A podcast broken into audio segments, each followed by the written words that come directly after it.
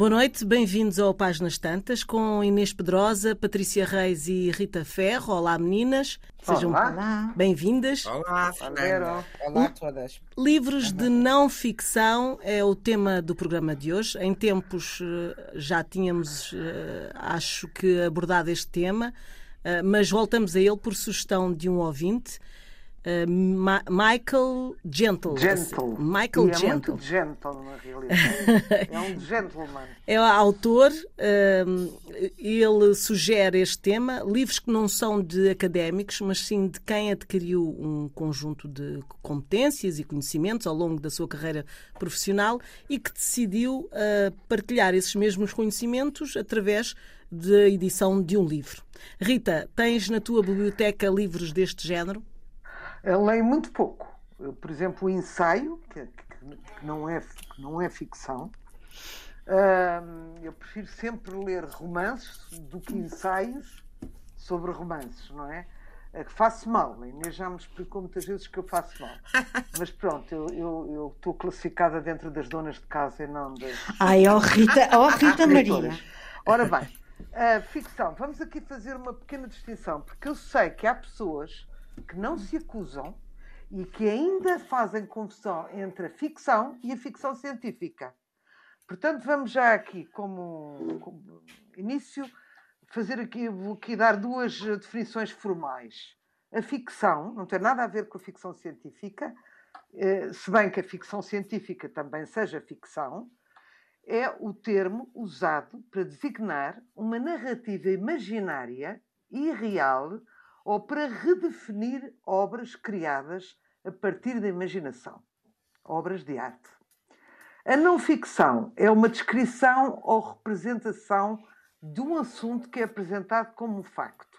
Aqui, agora já sou eu, eh, tem que se ter mais cuidado porque vou dar um exemplo. Dr. Spock, que é o livro de não ficção de um médico americano por cujas regras várias gerações seguiram para cuidar das suas crianças. Hoje em dia, 80% daquilo que ele diz, se calhar já mata as crianças hoje em dia. Portanto, tem que se ter muito cuidado quando se compra um livro desses. Ah, é um best-seller, não sei o quê. De facto, foi dos livros que vendeu mais milhões uh, neste mundo, mas uh, estas coisas têm que se ter o cuidado de ser, de, do editor tem que ter a responsabilidade de contextualizar ou prefaciar, ou mandar prefaciar estes livros de uma maneira que a pessoa perceba. Isto é este senhor, o que ele pensava e dizia em 1970, que não tem nada a ver agora, ou se fosse vivo, ou com os, nossos, os novos avanços em, em todas as matérias, não é? Pronto, e vou dar aqui uns exemplos. Um, o almanac é uma não ficção. O artigo, o artigo científico, a autobiografia, a biografia, as cartas, a criação literária. O, a criação literária. Ai, isto agora saindo daqui. A crítica literária, desculpem. O diário, o dicionário, o documentário, a enciclopédia, o ensaio, a filosofia, a fotografia, a história, a história natural, o jornal, o jornalismo e as memórias. E assim continuaríamos durante muitas horas, porque os temas. Pronto. Mas isto é também considerado e premiado. Há um prémio Pulitzer para a não ficção. Portanto, é considerado uma obra literária, mas não se pode considerar literatura. Se nós pensarmos que a literatura dos remédios, por exemplo, que vem inclusa dentro de cada remédio, chama-se literatura, e chama, tem outro nome, não é posologia, mas é outra coisa qualquer, um, que não é a mesma literatura de que falamos quando falamos de ficção. Um, agora, é preciso ver quem é que controla as reedições destas obras, porque de facto podem estar a vender gato por lebre, uma coisa que já está totalmente desatualizada, como eu disse e não tomar por certo o original, porque o conteúdo pode já estar obsoleto. Eu já me estou a repetir, mas é só para vocês. Uh, pois, tanta responsabilidade, eu acho que será certamente os editores. Uh, que têm sempre que dar uma, uma, uma, uma nota de esclarecimento prévia antes do leitor se lançar para acreditar naquilo que ele diz. Pode estar, pode estar a falar de religião, ou de ciência, ou de tecnologia, seja o que for. Mas já pode estar completamente datado e desatualizado. E como hum, introdução, fico-me por aqui. Inês, como editora também. uh, pois a não ficção, como a Rita estava a explicar, é muito vasta. E, uh, nós até já também falámos aqui disso, e abrange, como a Rita também explicou, desde o ensaio filosófico a, bem, a última análise aos livros que agora pululam por aí de já autoajuda. Receitas, da, da autoajuda, mas ultimamente há uma autoajuda específica que é a alimentação, não é? Que é, ah, exato. Que é, é, antes havia livros de receitas da, da, Maria de, da grande não, Maria de Lourdes Modesto e, e ou, li, ou livros de gastronomia. Agora é como comer uh, saudavelmente, como uh, melhorar a nossa vida através da alimentação, os alimentos certos e errados e tal, que também vão sim. mudando com os tempos, como Até as os regras alimentos do... e a medicina, sim, sim, tens razão. Pronto. Mas eu estava, uh, uh, enquanto ouvia a Rita, abri por curiosidade para ver se assim se mantinha a página da UC, da nossa Amazon, não é? Da, hum. Das novidades. Sim. Quando se abre, eu já aqui disse isto uma vez e continua. Novidades da UC. E então, realmente não há nada nem de ficção, nem de filosofia, nem de ensaio crítico, literário ou de outro. Humanidades, nada. De humanidades. Porque então os livros que estão aqui uh, nos, nas, nas, novidades são, olha, apareceu-me logo um aqui, A Nova Era. Outro que se chama Sábio como o C apóstrofe uh, R-A-L-H-O. Eu não vou repetir aqui, não vou dizer aqui a palavra porque não me parece que. Ah, eu bem. não sabia que era um palavrão. Diz-me lá. É um palavrão. Ah? Uh, digamos, em, em, termos científicos, seria sábio como um pênis. Pronto, ah, okay. mas não é isso que aqui está. okay. Que é, deve ser, é, é uma alma.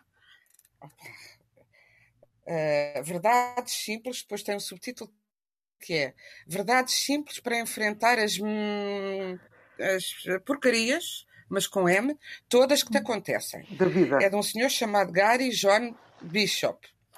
E portanto, este. Ah, do autor de. Tem, tem escrito em cima, do autor de Não Te Forniques, mas também não está escrito assim. É, e isto vem de onde? Pois. Há aí um livro que continua a vender imenso, de autoajuda, uh, também com palavrões no título, assim, não, não ligues. A ideia geral é não deixes que as coisas te preocupem, mas escrito com umas palavra, umas, uns palavrões. E esse livro, escrito com esses palavrões, tem vendido assim horrores, horrores. Há anos, que já falámos aqui desse livro várias vezes. Depois outro, torna-te aquilo que és. Boas vibrações, outro, boas vibrações, boa vida. Não forces a vida, flui. Este já é de um português. Respira a nova ciência de uma arte perdida. Afirmações positivas, a técnica de cura espiritual. Bem, é triste que se abra uh, uh, quando a pessoa diz vamos ver que livros saíram e se abre uma, uma loja online, uh, seja isto o que aparece. depois aparece tarot sem complicações, reinvente-se, dois passos, não, três passos, para se sentir mais realizado, a numerologia da nova era, o que eu aprendi em Auschwitz já devia ser uh, proibido por lei, punido por lei, usar Auschwitz uh, desta maneira, mas pronto. Uh, e por aí vai. O Buda e o Audaz, conhecer, amar e curar a sua criança interior. Eu também gosto muito desta coisa da criança interior. e então. E realmente é um panorama para mim muito desolador, porque uh, a Rita estava a dizer que eu critico por quem lê romances. Não, há, há romances bons, romances maus, há, há, e, há, e há não ficção péssima como é tudo isto. Dir-me, ah, o caro ouvinte, como é que sabes se é péssimo se não leste? Porque se vê a aldrabice logo no título. Porque uh, a vida não se resolve em dois nem três passos, não é porque respirar fundo que, que os problemas desaparecem, isso é tudo uh, é, é de, uma, de um primarismo que impede as pessoas de chegarem Uh, de facto a si mesmas através da descoberta de pensamentos, uh, uh, visões da realidade de uma forma de estar eh, em sintonia, em empatia com o mundo, que não tem nada a ver com estas, com estas eh, receitas. E agora, eu acho que o nosso querido ouvinte se referia particularmente a livros de profissionais, vamos imaginar um, um informático de uma área específica, especialista em web design, que vem explicar o seu processo, a sua forma de, criativa, porque é que escolhe, como é que chegou, não só tecnicamente, às suas, uh, ao seu web design, do ponto de vista técnico, como é que se faz, e depois também as possibilidades criativas que há nesse meio, ou o design, ou a pintura, ou a fotografia, ou outra coisa qualquer, ou uh, ou até pode ser, não sei, como cálculo de probabilidades dos seguros, qualquer coisa.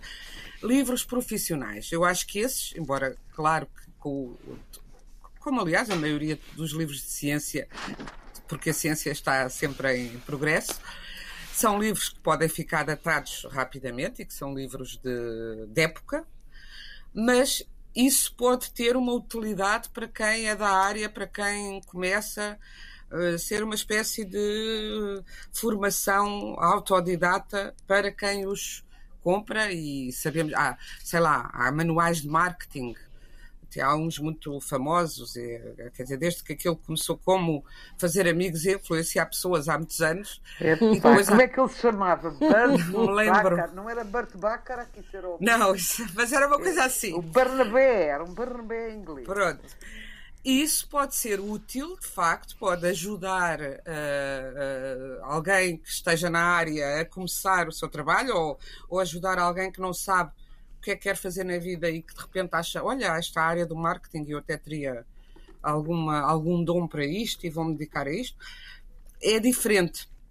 O que, uh, agora, estamos numa época em que o, problema é que a, literatura, de uma forma genérica, incluindo ficção, poesia, ensaio, o bom ensaio também é a literatura, uh, e, é, e, é, e puxa-nos uh, pelo, pelo, melhor da nossa cabeça. Portanto, tudo isso está a ser uh, afogado em termos de, de visibilidade de, nas livrarias, de visibilidade e de, de chegar ao, ao, aos potenciais leitores está a ser submergido por esta onda de livros todos iguais uns aos outros, com títulos cada vez que mais oferecem a felicidade que oferecem a felicidade imediata uh, e, que, e que são realmente fraudes como também na ficção hoje em dia. E isso para mim espanta-me porque nós diríamos que num mundo uh, em que as pessoas sentem se sentem seguras, como é o mundo pós-moderno em que vivemos, em que nada está definido para sempre, que já não há nem empregos definitivos, nem nada definitivo, etc., que as pessoas precisassem de um suplemento de sonho ou de, de, de, de entrar num mundo imaginário de, ficção, qualquer que fosse. E nós o que vemos é também, cada vez mais, mesmo em termos de autores internacionais, e optar-se pelo documentário, pela, pelo registro documental, uh, pela, e já não é a história, não é os livros de história, no, documental no sentido de história. É as pessoas que documentam a sua vida e fazem a sua autoficção.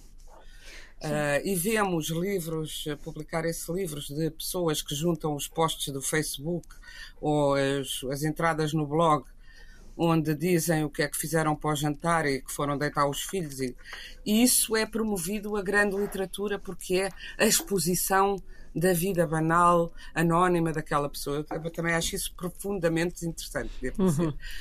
E lastimo que uh, as pessoas não tenham, por causa de estarem ocupadas com uh, o bombardeamento que levam dessas, desse tipo de livros, não tenham tempo para ler, digam que não têm tempo para ler um grande romance, uh, para entrar nesse universo paralelo que serve de medida à nossa vida, esse sim que nos, que nos ensina Uh, Nos dá uma, uma, dimensão de sonho também. Dá uma dimensão de sonho e, e dá uma dimensão de pensamento. Uhum. Dá uma dimensão de análise, de análise claro, do, da promove vida, o é? pensamento, é? claro, uhum. promove o pensamento. Inês, claro. Eh, agora ouvíamos aqui a Patrícia um, sim, sim. Sobre, uhum. sobre este tema. Patrícia, uh, qual é a tua Bom, ideia sobre dizer, estes livros? Eu, eu devo dizer que eu leio alguma não ficção, não tanto quanto a Inês, mas uh, leio até bastante. Eu leio muitas biografias. Uhum. Uh, e há pelo menos um autor que eu sigo religiosamente, que eu seguia religiosamente, o senhor entretanto morreu, tenho os livros todos e volto aos livros e é muito engraçado, que é um, um, um especialista em neurologia chamado Oliver Sacks. Ah, Ele tem é vários, variadíssimos livros publicados. Uh, a forma como ele fala sobre a sua profissão e sobre o cérebro e sobre o comportamento das pessoas, dando, obviamente, mantendo a privacidade, mas dando exemplos dos seus casos clínicos, é das coisas mais fascinantes. Uh, a sério, é mesmo uma coisa fascinante. Um, há um livro que eu gosto particularmente, que é o Musicofilia, que é uma coisa que eu achei que só eu é que tinha, mas afinal de contas, nem, nem nisso eu sou original porque hum, eu achei que era eu que acordava com uma música na cabeça e que passava o dia inteiro com aquela música na cabeça e que aquilo era uma obsessão. E ele explica neste livro o que é que isto é. E para mim foi. Hum, bom, além de me reduzir à minha significância, claro, porque originalidade nenhuma, não é? Não és tu, Patrícia, que tens um rádio na cabeça, é o ser humano. Um, é muito divertido de ler e proporciona pensamento. Isto que eu acho que a grande literatura faz, e e que a Rita e a, e a Inês falaram, um, a dimensão de sonho, o promover pensamento, o pensar uh, uh, na nossa própria vida a partir da história da imaginação do outro, um, pode-se fazer também na não ficção. E o Oliver Sacks é um exemplo disso. Outro que para mim foi um exemplo há muito tempo, devo dizer, um, é uma espécie de livro, vamos dizer aqui, um jornalismo narrativo do Tom Wolfe, uhum. é um livro de 79, chamado Os Eleitos, uh, e que uh, o objetivo é porque é que o homem quer ir à Lua? Porque é que o homem quis ir à Lua? Uh, quem são estes pilotos de teste? O que é que fazem os astronautas? o que é que é o programa espacial da NASA? Isto tem 79, atenção, muita coisa mudou, muita coisa foi publicada entretanto. Mas este livro do Tom Wolfe foi a razão pela qual o, o, Scott Kelly mudou toda a sua existência. E quem é o Scott Kelly? Perguntam vocês. É um tipo que escreveu um livro chamado Endurance, que não foi traduzido para português, chama-se Endurance em português também. Um, é um astronauta, é o homem que mais tempo teve no, na, espação, na estação internacional, teve um ano, uhum. e era um caso. Uh, ele conta a sua história Uh, e ele era, enfim, estava mais ou menos destinado ao desastre. Era mau aluno, era reguila, tinha um irmão gêmeo, só faziam desgraças os dois, etc. E de repente, aos 19 anos, cai na mão os eleitos do Tom Wolfe. E isto muda completamente a vida dele. Uh, e vai para astronauta, piloto de testes, etc. Ele conta isto tudo e depois conta uh, como é que aos 54 anos a NASA lhe propõe ele ir para a estação internacional, ficar um ano para poderem fazer um estudo do que é que acontece ao corpo dele enquanto está no espaço e ao corpo do irmão gêmeo quando está na Terra. O livro é inacreditável porque tem tantas cenouras, tem um ritmo tão incrível que eu já o li duas vezes. Uhum. Um, e isto é não ficção. Claro, e claro que é não ficção, não é? Como, sei lá, os livros do Stephen Hawking também, do Hawking também não são também não são literatura, são não ficção, mas é a capacidade que têm de ter um texto que nos ensina, que nos, que nos promove pensamento, mais uma vez estou-me a repetir, um, e que nos acrescenta. Eu acho que a ficção e a não ficção têm que nos acrescentar, têm que nos dar, talvez a não ficção não nos dê a dimensão de sonho, de que falava a Inês e bem, mas talvez nos dê, nos abra a cabeça descobrindo que certas e determinadas pessoas conseguiram fazer, um, por exemplo, no caso das biografias, um determinado percurso, não é? e, e, que esse percurso é original e que e isso pode nos dar alguma esperança, pode nos levar a pensar no que é que andamos a fazer. Enfim, as possibilidades são imensas e eu acho que a não ficção é uh, uh, uma, uma mais-valia para o leitor, assim uh, ele encontra o tipo de não ficção que lhe agrada mais, claro. E depois há este top de não ficção que a, que a Inês citou, que eu, eu pessoalmente acho horripilante hum, e desnecessário ao ser humano, mas, mas que a verdade é que provavelmente estão no top e, e um dos livros que a Inês referiu, como ela disse aliás, é um best-seller e vende e vende e porventura venderá porque tem um palavrão na capa, parece que há um uhum. estudo que diz que quando as capas têm um palavrão vendem mais. Uh, e, ou quando falam ou quando têm a palavra sexo também vendem mais, o que não deixa de ser extraordinário. Um, mas a verdade é, um, se as pessoas só lerem este tipo de, de, de, de não ficção que, que é simplista, digamos assim, estão a perder muito, porque existe não ficção muito boa, mesmo muito boa. Uhum. E, e, Isto tudo também tem a ver com as escolhas, não é? é lá, lá está, as boas lá está, escolhas. Lá está, mas isso, Mas isso, pronto, uh, vivemos em democracia, as pessoas leem o que entendem. Sim, não é? claro. Isso não há nada a fazer. As pessoas leem aquilo que entendem ler e, e se calhar podem não achar graça, sei lá, a Susan Sontag ou o Oliver Sacks ou a Betty Friedan. Quer dizer, podem não achar graça uh, porque não estão preparados para isso. Porque depois uh, ler não ficção também exige, como a ficção, exige de um leitor, exige concentração, exige capacidade de, de, relacionar as coisas, enfim, exige um envolvimento. E o que eu acho é que esta, esta nova existe também ficção. Claro, evidente, fazes parte do processo criativo daquela pessoa, não é? Estás, estás envolvido naquilo. E o que eu acho é que este, estes livros, eh, nomeados eh, pela Inês, são um exemplo de tudo aquilo que não promove coisa nenhuma. Porque, uhum. obviamente, que a nossa vida não se vai resolver a respirar fundo nem com dois passos. Sobretudo uhum. se estivermos no desemprego e o nosso uhum. marido tiver morrido de cancro e o nosso filho estiver desesperado porque não tem futuro e está a ganhar um ordenado mínimo nacional, embora tenha feito uma licenciatura e um mestrado, e a nossa carga fiscal seja a maior da Europa. Quer dizer, caramba, não é? Uh, não é toma lá em três passos e, e isto tudo passa-te. Não é assim. Não, e acho que há um facilita, facilitismo que é perigoso. Na verdade é o que eu acho, é que é perigoso. Uhum. Uh, o nosso ouvinte, uh, no e-mail que enviou, diz aqui também uh, qual é a motivação destes profissionais, falando deste, deste nicho não é? de, de livros de não ficção, para investir o tempo necessário para escrever. não é não é financeira não é não é uma das razões não é financeira certamente um, mas lá está, uh, é, é, esta partilha, Rita, uh, de, de conhecimento. Eu sim, eu acho que é a partilha do conhecimento. Como o médico para, que a Patrícia para, falou. Para, esses escritores sérios, é essencialmente a partilha.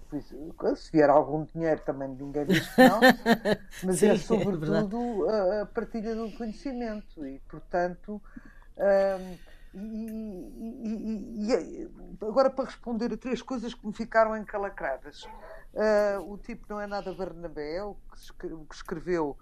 Uh, Dale Carnegie, não é? É o Dale Carnegie, exatamente. Olha, agora lembramos, uh, sobre, os, sobre a autoajuda e a nutrição, eu queria dizer que, uh, portanto, a autoajuda no fundo é porque as pessoas se sentem infelizes. E a nutrição é porque querem viver muito não é? São duas coisas que, que eu acho completamente ridículas. Primeiro, porque viver cansa, e ainda bem que há um fim, porque, portanto, não consigo compreender quem não. Não tens não, medo da morte. Não, não, se submete a um prazer, a um único prazer. Não bebem, não fumam, não, uh, já nem não, digo, não fazem sexo. Uh, mas uh, não fazem nada que acho, qualquer, aproveitam qualquer gesto para fazer ginástica não consigo compreender esta coisa de discutir os trocos. Eu sei que as pessoas querem, dizem também que é para não dar trabalho aos outros, mas no fundo nós somos egoístas. E se lemos tanto é, era por nós, e por nós, mais do que por quem vai tratar de nós, é que estas pessoas estão a ver estas coisas. Eu não percebo qual é o atrativo da longevidade para além dos limites da dignidade. Não tu, não tens, tu não tens medo da morte, Rita? Nenhum. Nenhum, pois, mas é que a Zero. maioria das pessoas que eu conheço têm muito Zero, medo de morrer. Zero, logo. É o primeiro dado que te dão desde que és inteligente é saber que vais morrer. Portanto, tive 66 anos para me adaptar. e fico é esta ideia. Morre uma pessoa de 90 anos, que horror. Não é que horror. É Chegou ao assim? fim do seu caminho, estava cansada de certeza. Deixem-me ir. Sim, é? A minha mãe costuma dizer que estava na hora dele. Pois estava na hora dele, pois, quer dizer, as pessoas. É, é, que espanta sempre, não. E é um fenómeno que espanta sempre. Oh, morreu.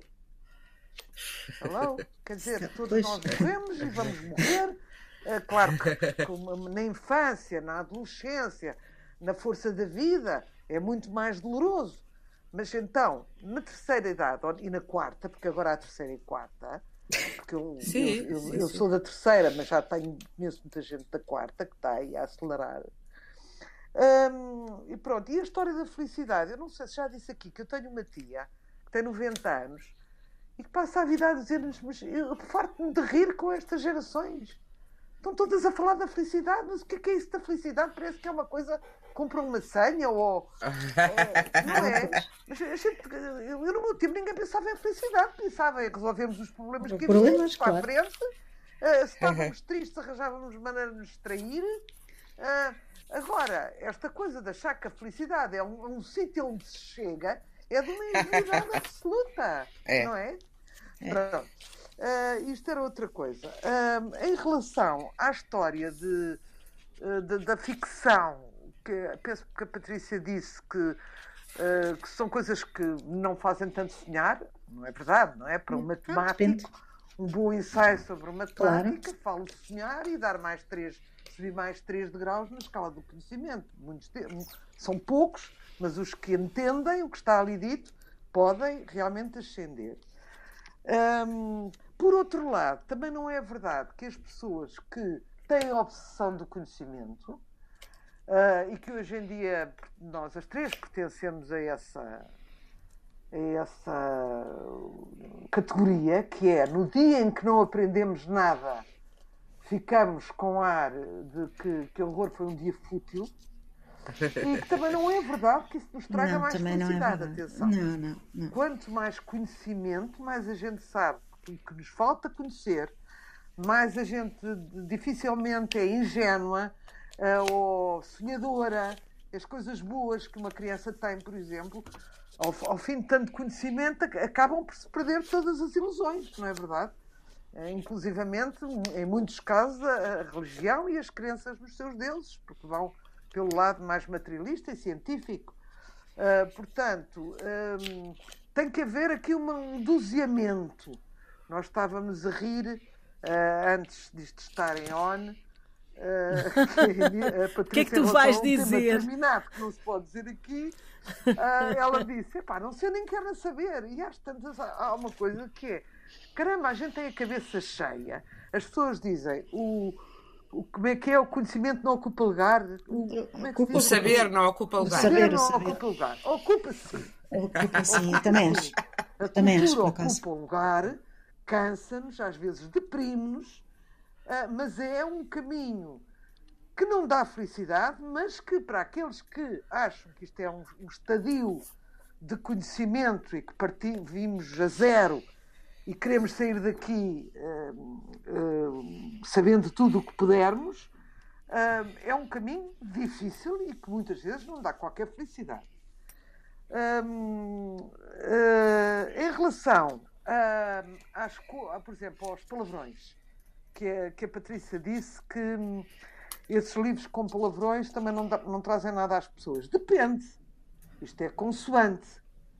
Porque uh, há, há, pessoas que têm uma epifania a lerem Tolstói e há pessoas que têm uma epifania a lerem uh, o Paulo Coelho. Que eu não posso dizer isto em público porque é super considerado no Brasil mas que os críticos, vou passar para os críticos, mais exigentes, acham que aquilo é, no fundo, uma reformulação das grandes verdades filosóficas trazida pelos miúdos, que assim, não, não, não há ali bem material original em termos de, de saídas a propor, não é? Uh, portanto, o que eu digo é que uma pessoa que seja básica e que lê pela primeira vez a literatura de cordel, também lhes estão reservadas epifanias. Porque há hum. coisas que elas não sabiam e ficam a saber depois. Não vamos ser só uh, pedantes e snobs intelectuais pensando que só lendo ou convivendo ou absorvendo uma cultura, uma, uma, uma, a grande cultura ou a grande literatura, é que temos epifanias. Isto vai por degraus. Uh, a Inês dizia uma frase engraçada que dizia que uh, Agatha nunca chegará ao Beethoven. Uh, não sei. Eu, eu, eu melómana não sou, mas literatura uhum. já li muito boa e quando era pequena lia tele, como é que se diz? Fotonovelas. Uhum, era a minha epifania dos 12 eu anos. Eu também li. Eu também não era aqueles médicos casados e as mulheres apaixonadas por lá, Eu até a Barbara Cartland li, ok? A Barbara então, Cartland está, está uns furos acima da tele... Da, da... Não interessa, amor, mas ouve lá, hoje em dia, hoje em é dia não, tens, não tens nenhum, ninguém que acho que é minimamente da inteligência intelectual, isto para citar aquilo que tu disseste, que vá dizer que leu a Barbara Cartland. Ai, eu não, não acho, não, acho, não acho mal nenhum nenhum. Acho que as pessoas também fazem um percurso de leitura, também crescem, não é? Exatamente. Mas só para terminar, um, uh, uh, em relação aos postos que falou a Inês, hum. uh, é engraçado. Eu, eu, eu, eu, eu, tenho um Facebook concorrido, modéstia à parte. Uhum. E bom, e bom. É. Eu, vou, eu vou muito pouco, mas uh, aquilo que. Vai vou... o Gilson. Vai o Gilson e lê-me, e lê-me em voz alta e tens coisas muito boas, de facto. Pronto. Tens aqueles teus é, repentes mas, inspirados. Mas tenho, mas aquilo serve de um teste também, de um te... é um teste socio... sociológico que está ali e também é um laboratório. Sim, claro. Se eu escrevo, por exemplo, hum, descobriu-se no Porto uma meia-irmã, uma meia-irmã de pessoa concebida em Durban, faz de conta. A não sei o quê, eu tenho 12 gostos e nenhum comentário. Uhum. Uma vez escrevi Parti uma unha e tive 900 comentários. pois, pois isso é a vida. Isso Mas, é a vida. relativamente à banalidade, também há arte sobre de contar o que é banal, claro. Ah, claro, claro, Mas é? claro, claro, claro. Uh, o banal pode ser Pode. um campo de maravilhoso para muita gente ah, e para pode, muito claro. bons escritores, não é verdade? Uhum. Uh, sobretudo esta nova escola mais moderna. Aí, uh, mas aí já, poetas, já entramos na ficção. De, uma, um, de um passeio de autocarro, um extraordinário poema. Uh, sim, sim, sim, sim. Entendem? Pronto, já falei demais. Sim, ainda há semanas aqui falámos da, da Maria Judite Carvalho, que fazia contos uh, extraordinários sobre vidas completamente banais, uh, escalpelizando essa banalidade e o sofrimento e a solidão e etc. E, portanto, não é o tema, é, é a forma. forma. É, exato. E agora vocês têm estado a dizer, e há bocado a, falou, acho que foi a Patrícia que disse a democracia, cada um lê o que quiser, pois é, eu acho que está na altura de pormos é um grande ponto de interrogação em cima dessa ideia da democracia e perceber se ela existe efetivamente. Porque quando, uh, quer dizer, nós temos mais recursos, conhecimentos, ouvimos falar, sabemos que existe a, B, C, D, e tivemos, portanto, sabemos procurar dentro da, do mar de livros uh, aquilo que nos interessa. Nem sempre sabemos, fomos aprendendo, ah, lemos muita coisa que, que, se calhar achamos hoje uma perda de tempo, etc. Mas o que eu digo. coisas. Recomendaram-nos e tal.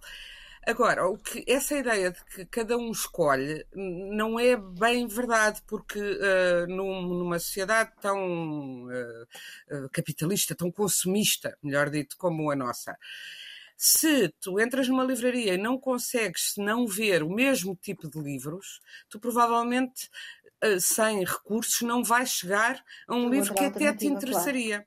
Claro. E eh, nesse sentido, eu, eu, acho que já disse aqui isso uma vez, por exemplo, eu uh, uh, ando sempre a ver livros antigos e, uh, e noto uma coisa no, no no tempo do, da ditadura, havia nas editoras, mesmo nas grandes editoras e nos grandes intelectuais, a preocupação de, por exemplo, fazer antologias. Eu tenho uma coleção enorme de antologias, os melhores contos húngaros, os melhores contos ingleses, os melhores contos sobre isto ou sobre aquilo.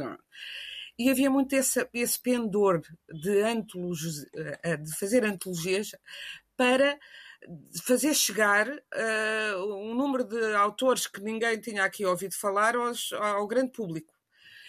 Uh, e era um pendor quase didático, pedagógico, mas que vinha de uma, uh, uma militância dos, dos editores e dos intelectuais que os organizavam esses livros para elevar, Sim, elevar a, a, capacidade de leitura e a, e, a, e, a, e a diversidade, criar diversidade, etc. Que depois do, do da, da democracia ouvimos cada vez mais um discurso de que, de, precisamente esse discurso, nem toda a gente pode ler o Walter Benjamin, nem toda a gente pode chegar à Virginia Woolf mas temos que dar a toda a gente a oportunidade de. E, claro. e hoje em dia, porque esses livros estão nos tops também porque nos próprios contratos já está a comprar tops de livros, já está a comprar montras, já está uh, esses best-sellers que vêm, que são feitos assim internacionalmente, depois também, ou seja, eles próprios apagam as outras coisas que existem. Por isso não há uma democracia quando tu não tens o acesso à, à, alta cultura, digamos, para simplificar, isto é realmente muito, muito simplificado, não está garantido democraticamente. Isso um aspecto. Depois outra coisa que a Rita estava a falar, e bem, dessa ideia de que se vai conseguir a felicidade ali ao, ao virar da esquina, uh, ou que faz isto e aquilo e chega-se lá outra, é, outra coisa que os livros nos ensinam é que a felicidade não é um estado permanente, não há, não há o chegar à felicidade e ficar lá, não é? Eu tenho estado a ler precisamente uh, um livro de um, de um sociólogo, filósofo, que morreu agora há quatro anos e que, que, eu gosto muito, tenho praticamente tudo dele e que é muito acessível, lá está. E depois há, tem uma escrita uh, muito. Uh, não, não, não, diria densa, as ideias são densas, mas a escrita é muito uh, acessível. Zygmunt Bauman. Eu estou a ler um que se chama O Mal-Estar da Pós-Modernidade, é uma edição brasileira, Jorge Zahar, editor.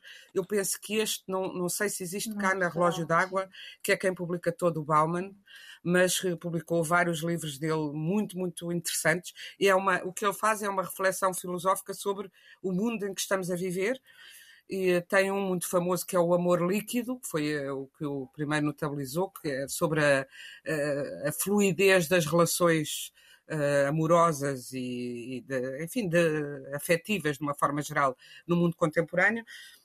E este mal-estar da pós-modernidade faz diálogo com um livro uh, muito célebre do Freud, de 1930, que é o mal-estar na civilização. E onde ele diz que uh, Freud Uh, diz que a civilização vem do homem ter percebido que precisava de uma certa ordem para sobreviver e ter sacrificado o princípio do prazer ao princípio da realidade. E diz ele às tantas: o homem civilizado trocou um quinhão das suas possibilidades de felicidade por um quinhão de segurança.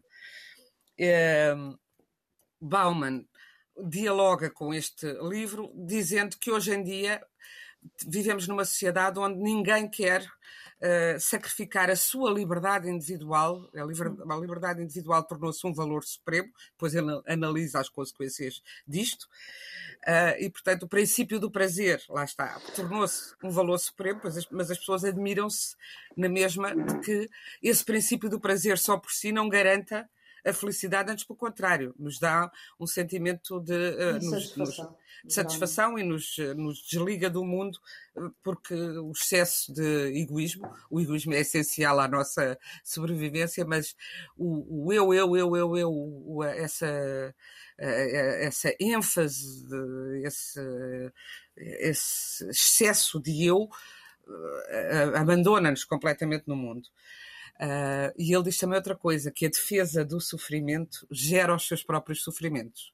O que tem a ver com o que a Rita estava a dizer. A defesa no sentido das defesas? A defesa contra o sofrimento. A pessoa está ah, tão sim. preocupada em não sofrer. Por isso eu me pergunto se as pessoas que estão sempre obcecadas, como tu estavas a dizer, em prolongar a vida, fazer a vida melhor, se isso não é, quer dizer, viver nessa angústia de, de ter e que também numa bolha, ter... E também numa bolha. E também numa bolha, claro. Pode também numa bolha. assim muito tempo. E... Sabes que uma das então, mas como mais... é que é? Desculpem eu ser bruta, mas quer dizer, estão nesse caminho para uma felicidade e para uma felicidade, lá está, como se chegasse, fosse um, uma terra distante onde eles um dia chegam e acabaram os problemas. Entretanto, morre um filho. Uhum. A pessoa fica paralítica e o que é que ela tem?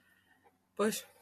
Não é? Exato. Por isso. Não, não, uh... não, não há nada que defenda, defenda, que, que, defenda a felicidade em coisas deste tipo. Nada. Nenhuma literatura, Sim, felic... nenhuma cabeça, nada.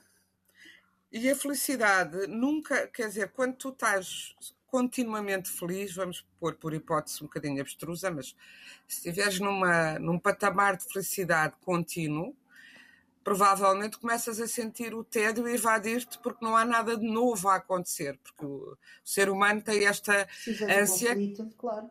Que, precisas do conflito, precisas, do conflito precisas da, novi, da, novidade, do, do, da, lá está. Porque essa sede de conhecimento é aquilo que transforma, é aquilo que diferencia o homem da, dos restantes animais, não é? Essa interrogação permanente. Porquê isto? Porquê aquilo? Porquê é que é assim? Porquê é que não é assado? E isso toda a gente tem uh, de diferentes maneiras. Uhum. De forma que. Um, em conclusão. Esse, em conclusão, essa ideia de que uh, se vai conquistar a felicidade porque se leu um livro de facto, já tenho dito aqui, são de autoajuda porque ajudam quem os escreve. Está, está bem dito. Quem os escreve recebe muito dinheiro ou a partir Essa tem piada. Ajuda os tens próprios. Por essa anedota, tens que. mas, mas... Diz isso no último a rir, que é, não é no. Ah, desculpa, o último a pagar a luz. sim, sim. Tem graça, para chegar a mais gente. Está bom. Uhum. Sabes que eu lembro-me sempre de uma, de uma, de uma história horrível uh, que foi chegar à pastelaria da minha rua e entrar uma senhora e dizer ao proprietário da pastelaria, Miguel, por favor, dê-me um pastel de nata. Olha, não estou a ouvir, faço ideia do ouvinte. Não me estás a ouvir? Não, está tá, Agora tá. sim. Fala um bocadinho mais alto, está só a ouvir baixinho, sim. A senhora entra na pastelaria, fica, eh, fica ao meu lado, junto ao balcão, e diz ao proprietário da pastelaria: Miguel, por favor, dá-me um pastel de nata. Não como doces há 10 anos. Impecável a senhora, super elegante. E agora tenho um câncer da mama. Uhum. E aquilo fez-me um arrepio tão grande tão grande, tão grande, tão grande, porque uma pessoa que se dedica uh, a cuidar do corpo, no sentido de uh, não comer doces, não, não ter. Não, lá está. Uh, evitar ter o prazer da comida, do açúcar, do vício do açúcar, que é uma coisa terrível, claro que é.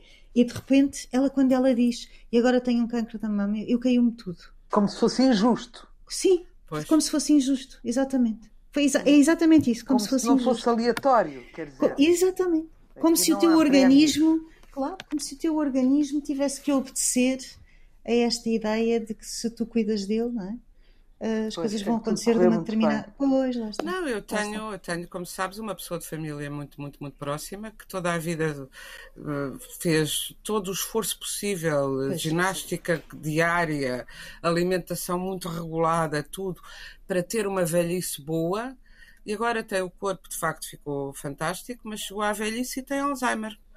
O que também quer dizer que há muitos livros a dizerem para as pessoas não a fazer, se fizerem muito exercício, se, se, se tiverem uma vida ativa e leituras, que era o caso de toda esta pessoa, e se tiverem muito cuidado com a alimentação não vão ter Alzheimer, pois eu informo-vos que não é assim. Não é assim. Por claro. experiência concreta. Portanto. É tudo muito aleatório. É tudo muito ah, aleatório. Claro. É, é. Bom, Já não e... temos tempo para dizer Não, livros, não? não temos, desculpem, okay. mas não temos. Vai, fica para a próxima. fica para a próxima.